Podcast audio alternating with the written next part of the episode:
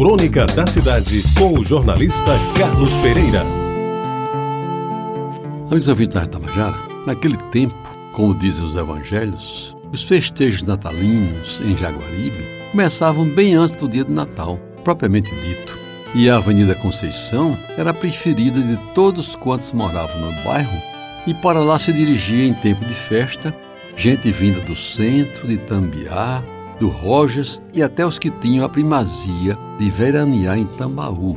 É bom lembrar que naquele tempo Tambaú era uma praia de veraneio. Ninguém morava praticamente em Tambaú o ano todo. E por quê? Porque em Jaguaribe era na Avenida Conceição que aconteciam os melhores festejos populares de Jaguaribe, exceção, é claro, na festa do Rosário, a mais importante de todas, que se realizava no mês de outubro, no pátio da feira de quarta-feira, quase em frente à Igreja do Rosário. Amigos ouvintes, os primeiros dias de dezembro, os moradores da avenida começavam a recolher as contribuições e daquela vaquinha participavam também os que tinham casa na Floriano Peixoto, na Vasco da Gama, na 12 de Outubro, na Benjamin Constante, na Capitão José Pessoa, na Vera Cruz e até nós que morávamos na Rua da Concórdia até então já chamada de Senador João Lira, como até hoje. Pois bem, parte do dinheiro arrecadado servia para montar a infraestrutura das festas de fim de ano. Um pavilhão era levantado em colunas de madeira de lei, qualidade também exigida para as terças, caibros e ripas do telhado. O piso do pavilhão era de madeira lavrada, bem plana e polida, de modo a permitir danças e evoluções sem sustos.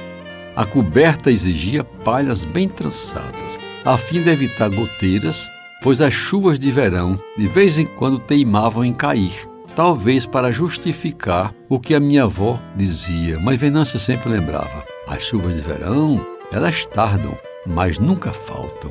A Avenida Conceição era enfeitada em toda a sua extensão, desde a Vera Cruz até a Praça dos Motoristas. As bandeirolas, balançando em cordas esticadas, tinham cores variadas, em que predominavam o azul, o vermelho e o verde. Aliás, a cor vermelha, à época, era invariavelmente conhecida como encarnado, nome do festejado cordão, que juntamente com o azul compunha a animada lapinha, manifestação cultural de fundo religioso que enchia de gente o pavilhão e prendia as atenções de quantos frequentavam as festas de fim de ano da Avenida Conceição. Meus amigos, as meninas da Lapinha, chamadas de pastorinhas, eram escolhidas na fina flor do bairro e se preparavam com afinco, porque da antevéspera de Natal até o dia 6 de janeiro, dia dos reis, a festa era delas. Mocinhas, simpáticas e desenvoltas, elas se vestiam a caráter e não raro ouviam suspiros apaixonados de jovens adolescentes mais românticos.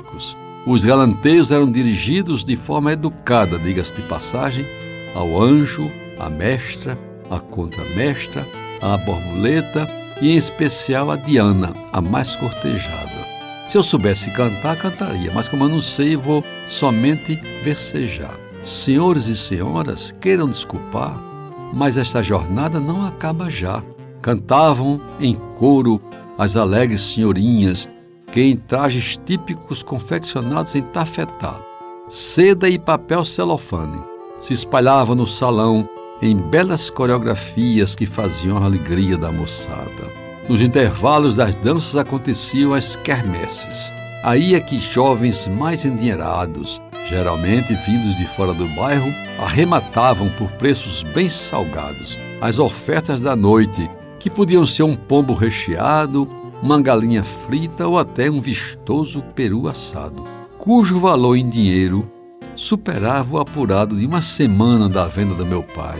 Meus amigos, no dia de Reis, última noite do pastoril, era escolhida por eleição a rainha da festa e terminava a disputa entre o cordão azul e o cordão encarnado. Eu nunca soube bem porquê, sempre torci pelo cordão encarnado, que aliás dificilmente ganhava. Agora, quando o mês de dezembro já chega nos seus meados e quando já passou o Natal. Resolvo contar como era Lapinha de Jaguaribe. Para os mais velhos, sempre é bom relembrar as pastorinhas e para os mais jovens, que talvez nunca assistiram a manifestação cultural igual ou parecida, assegurar que o pastoril era, de fato, uma das coisas mais bonitas daqueles tempos. Os meus netos, com certeza, não fazem a menor ideia do que era uma lapinha e jamais conheceram as pastorinhas. Essas, ao que parece, também foram embora para sempre. Você ouviu Crônica da Cidade com o jornalista Carlos Pereira.